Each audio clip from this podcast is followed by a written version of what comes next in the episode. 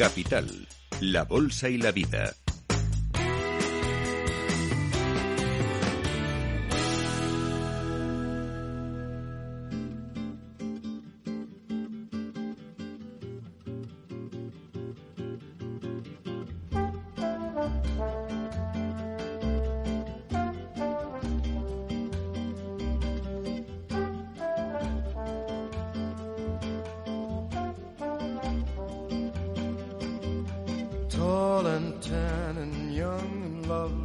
Girl from Ipanema goes walking, and when she passes, each one she passes goes, ah.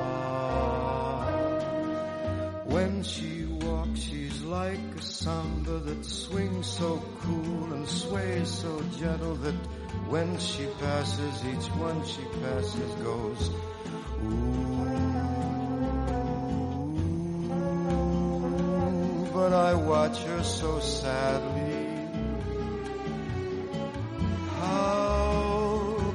I tell her I love her?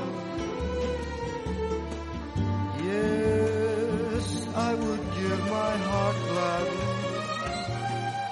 But each day when she walks to the sea, she looks straight ahead, not at me. Tall and tan and young and lovely, the girl from Goes walking, and when she passes, I smile, but she doesn't see. Doesn't see. Olha que coisa mais linda, mais cheia de graça. Ela, menina que vem, que passa, num doce balanço, caminho do mar.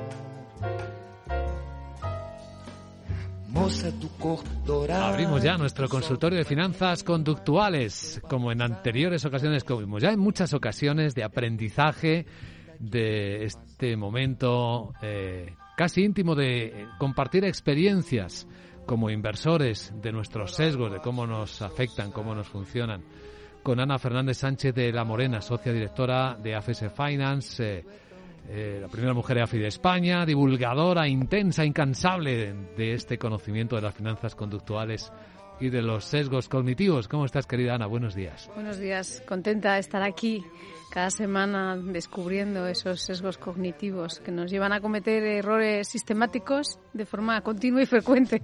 Y sin darnos cuenta, a pesar de lo repetitivos que son.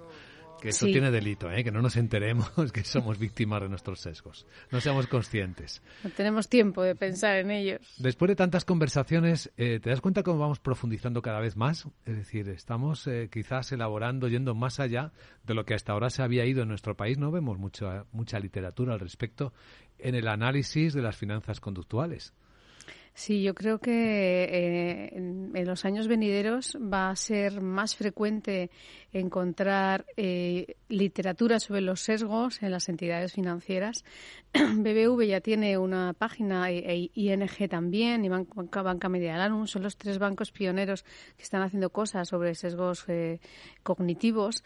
Y luego las directivas de ESMA que vienen de Bruselas ya vienen con un test conductual para, para que los eh, asesores puedan conocer bien a los inversores, porque realmente es de lo que se trata.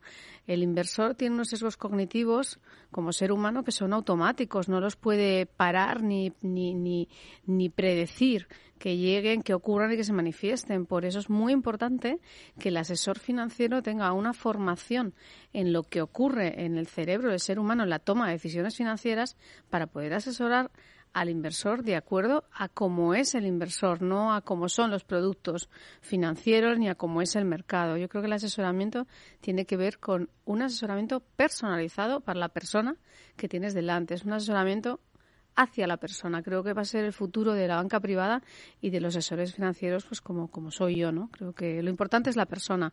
Los mercados suben, bajan, eh, hay unas modas, hay sec- sectores, hay temáticas, pero el ser humano es, cada uno somos únicos. Pues hay un contrapunto ahora, querida Ana, y es la inteligencia artificial. Y lo planteo en el inicio de nuestra conversación antes de hablar y enfocar nuestro sesgo, porque empezamos a darle mucha credibilidad a la inteligencia artificial, a la capacidad de interactuar con el lenguaje humano, a raíz de esta experiencia que nos tiene a medio mundo fascinados del chatbot GPT de OpenAI. Y que empiezan a incluir eh, los sistemas de inversión automatizada. Te hacen el perfilado, bueno, te lo hace un robot. Y se supone que conoce tus sesgos también con la forma en la que tú te comunicas con él. Creo verdad? que eh, a lo largo de los años sí eh, podríamos encontrar un asesor automatizado que conozca nuestras reacciones generales, vamos a decir. Que nos lea. Que nos lea. Pero para que nos lea, nos tenemos que manifestar. Es decir, tiene que haber la suficiente experiencia en mercados alcistas y en mercados bajistas, en mercados neutrales, para que la inteligencia artificial pueda conocer qué hacemos, qué buscamos, cómo reaccionamos, qué nos preocupa. Vamos, que no es la encuesta de primera mano que se hace en 5 o 10 minutos, sino que es la, la manifestación, como tú dices, la expresión de seguirte durante tiempo ¿no? en el mercado. Sí, sobre todo porque los sesgos cognitivos están vinculados a la supervivencia.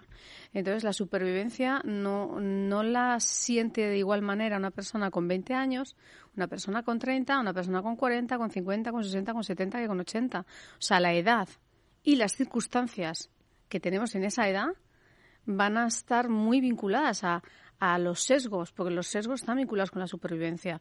Si estamos en un momento en el que se tienen hijos pequeños, la pérdida del trabajo, cuando hay una serie de responsabilidades económicas y familiares muy importantes, no se siente igual una pérdida de un trabajo en un momento de la vida o una pérdida del valor de las inversiones que en otro momento de la vida. Por ejemplo, eh, nosotros, como llevo asesorando clientes más de 30 años, y tengo clientes que ya han cumplido 80. Esos, algunos inversores con 80, las pérdidas ahora las sufren de una manera diferente porque sienten que no tienen tanto tiempo para ese medio plazo para recuperar, para que el mercado se recupere. Entonces, eh, el momento vital y, y, es claro, pero es claro para las bajadas, pero no para las subidas, hmm. porque ese mismo perfil en un mercado alcista quiere riesgo. Entonces, eh, eh, cada persona es diferente. Sin embargo, tengo otro cliente de 80 que cuanto más cae el mercado, más compra. Sobre todo el mercado de renta variable. O sea, que, que incluso en una misma determinada edad las circunstancias son diferentes, porque las circunstancias también van vinculadas a las creencias y a las experiencias. Entonces, el que es averso al riesgo quiere siempre riesgo, porque sabe que al final gana. Pero el que realmente es conservador y no quiere perder, quiere arriesgar cuando las cosas van bien. Pero eso no es arriesgar. Claro, es un excelente ejemplo para comprender bien de qué estamos hablando. Bueno, el efecto, el sesgo del que hoy vamos a hablar y profundizar es... Pues para hoy traigo el, el efecto dotación, que es precisamente es este sesgo de atribuir más valor a las cosas únicamente por el hecho de poseerlas. ¿Qué ocurre ahí? Que nosotros estamos haciendo una valoración de nuestras inversiones, no de una forma objetiva, sino de una forma subjetiva y emocional, pues estamos otorgando un valor emocional sin darnos cuenta a ese, a ese bien o ese, o ese activo. Ejemplo, el año 2021 fue un año muy alcista, por poner el caso de, un caso real, ¿no? Unos clientes ganaron un 12%. Un 12% un cliente conservador. Es mucha ganancia. Pero, claro, como la renta fija no daba nada, incrementó su nivel de riesgo, ganó un 12. Año 2022, perdió un 12. El, el, el sesgo de efecto dotación, de he perdido patrimonio, no, no, no has perdido patrimonio, has perdido las ganancias del año anterior. Tu patrimonio está intacto y si, apuramos y vamos más atrás, está mucho más positivo. Es decir, que él está dando un valor a sus a su patrimonio fecha valor 31 de diciembre de 2021. No, no. El 2021 venías con un cierre de un más 12. Exacto. Pero eso ya no es que sea tuyo, sin embargo, le otorgamos el valor de que eso es nuestro, con lo cual desde ese punto de partida, que es donde este sesgo de efecto dotación enlaza fuertemente con el eh, sesgo de efecto encuadre. Es decir, nosotros estamos cogiendo como punto de referencia y como marco de referencia el cierre del año anterior.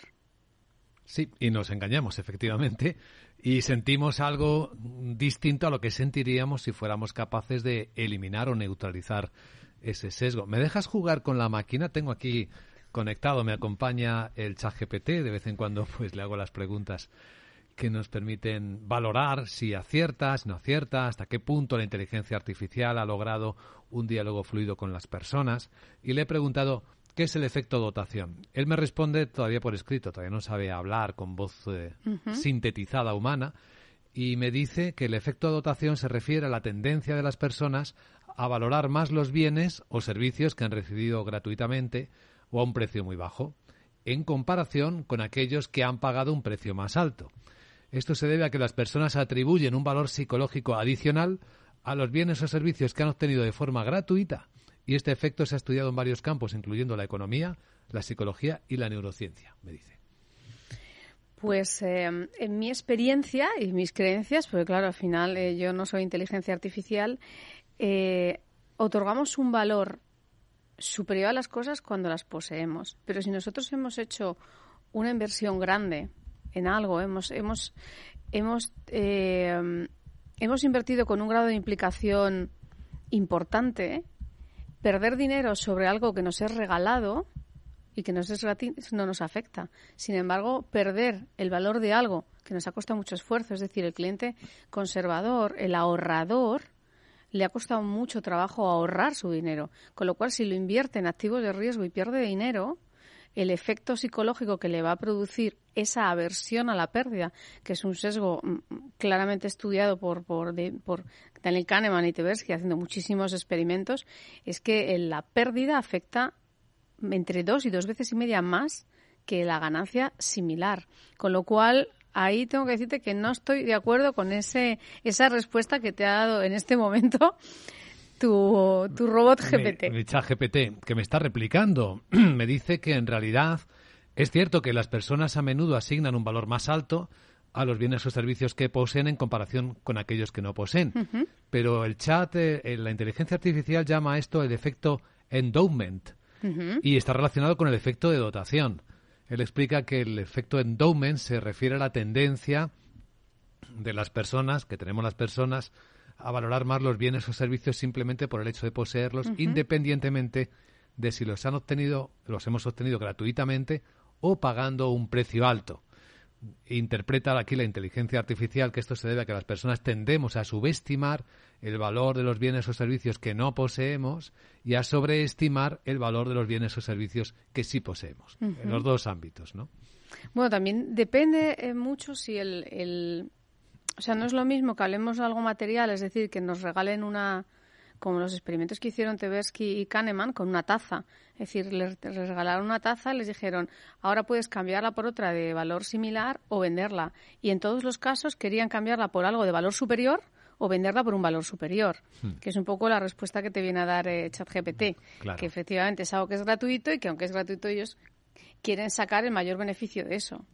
Pero mm, cuando eh, no hablamos de algo material, sino que hablamos de inversiones financieras, el dinero está muy, eh, muy vinculado con la supervivencia. No es lo mismo una taza y querer vender un bien que, que ese bien esté vinculado con tu supervivencia. Sí, hasta ahí nos llega de momento el chat GPT, es decir, conecta poquito todavía los efectos, aunque bueno, es un avance considerable si tenemos en cuenta lo que hasta ahora nos respondía cualquier buscador a este tipo de preguntas. Sí, sobre todo porque te asocia sesgos como hacemos aquí, ¿no? O sea, que, eso me parece muy interesante. Vayamos a la terapia. ¿Cómo tratamos este efecto de dotación? ¿Cómo intentamos neutralizarlo para que no nos eh, provoque reacciones automáticas que luego nos fastidien? Eh, la terapia es tratar de objetivar algo que estamos eh, viendo de una forma muy subjetiva. Entonces, en las inversiones hay que objetivar. Para eso, si estamos, estamos pensando que hemos perdido dinero en el 2022, que es algo muy generalizado en toda la industria, en todo el mundo, porque se ha perdido dinero en todos los activos, salvo que estuviera inversor euro en dólar, eh, hay que ver realmente lo que has perdido 2022, pero hay que mirar 2021, 2020, 2019, 2018, es decir, anualmente eh, cómo ha sido la volatilidad de los últimos 10 años de tus inversiones. ¿Cuál ha sido el nivel de riesgo de tus inversiones? Porque no podemos comparar un inversor que ha estado en renta fija en el año 2008, 2009, 2010, en esa crisis, que el que estuvo en renta variable. Sin embargo, el inversor de renta fija en 2022 ha perdido una barbaridad de dinero que habría ganado en 2009. Es decir, que hay que, hay que, para poder objetivar, tienes que coger la información en un periodo más largo y además asignarle el nivel de riesgo que tenías en cada momento. O sea, no es que este año te haya ido mal, es que este año tenías un nivel de riesgo diferente del que tenías en otras crisis. Entonces, hay que objetivar. Yo siempre creo que es importante tener una persona, un asesor independiente que te ayude a objetivar la información sobre la cual tú estás teniendo ese efecto dotación, donde tú estás cegado en que tú has perdido dinero porque has tenido un año malo, después de 10 sin perder. Le sacamos punta al chat porque le he preguntado lo mismo, ¿cómo neutralizarías el efecto dotación? Y lo primero que me responde la inteligencia artificial es aumentando el precio. Al aumentar el precio de un bien o un servicio se reduce la diferencia entre el precio pagado y el valor percibido, lo que puede ayudar a neutralizar el efecto de dotación.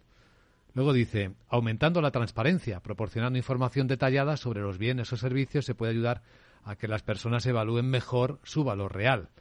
Y luego propone hacer comparaciones, cambiar la perspectiva o enfatizar la escasez. Al enfatizar la escasez, dice, o la rareza de un bien o servicio, se puede ayudar a las personas a valorarlo más. Aunque dice que ya sabe que todo puede, todo puede variar dependiendo del contexto específico. Reconoce su limitación. Sí, claro, porque mm, para mí la diferencia es si hablamos de un, de un bien tangible y material o si hablamos de inversiones. Entonces, para mí yo creo que la clave es que las inversiones y el dinero está vinculado con una necesidad primaria que nosotros necesitamos el dinero para vivir. Entonces está alineada la supervivencia. Entonces tal vez eh, podríamos preguntarle qué opina sobre la supervivencia, de qué son capaces de hacer los seres humanos por sobrevivir. Madre mía, esa pregunta se la puedo formular. Voy a dejarle a nuestros oyentes que lo hagan, porque eso va a merecer un capítulo muy especial seguramente. Ahí sí que se activan todos los sesgos dificilísimos de neutralizar, ¿no? Cuando tu vida está en peligro, probablemente el cuerpo no, no lo paras, ¿no? Claro, para mí dotación con aversión a las pérdidas tiene que ver con la supervivencia. Entonces, sentir que pierdes está vinculado a tu supervivencia por el efecto de la aversión a la pérdida que lo sufres dos veces y media más que si eso fuera una ganancia. Porque el año que ganaron 12 no se hizo ninguna fiesta. Sin embargo, de la pérdida del 12 es un drama. Entonces, ni una cosa ni la otra. O sea, eh, objetivamente, ¿qué ocurre? Que los inversores tienden a ver la rentabilidad positiva en términos porcentuales. He ganado un 10, he ganado un 12. Bueno, ok, no está mal. Pero la pérdida de un 10 o un 12, si representa un millón y medio de euros, no piensan que han perdido un 10 han perdido un millón y medio de euros, han perdido 100.000 euros, han perdido 136.000 euros. Entonces, lo que hacen es eh, ese otro sesgo de decir el coste de oportunidad. Esto que he perdido, estos 130.000 euros o 20.000 o un millón y medio, ¿qué podría haber hecho con ese dinero si no lo hubiera perdido? ¿Qué razón entonces, entonces son, son sesgos que se van uniendo en función de lo que nosotros queremos confirmar, porque es nuestra mente la que va uniendo sesgos. Entonces busca el sesgo de confirmación. Es que no debería haber tomado, tomado riesgo, porque con ese dinero que perdió en 2022 podría haber hecho otras cosas. Dime una frase para despedirnos hoy, Ana. para hoy traigo una de Voltaire, perdón, de Molière, que dice, las cosas solo tienen el valor que les damos. Otra gran verdad, la del querido Molière. Ana Fernández Sánchez de la Morena, gracias. Gracias.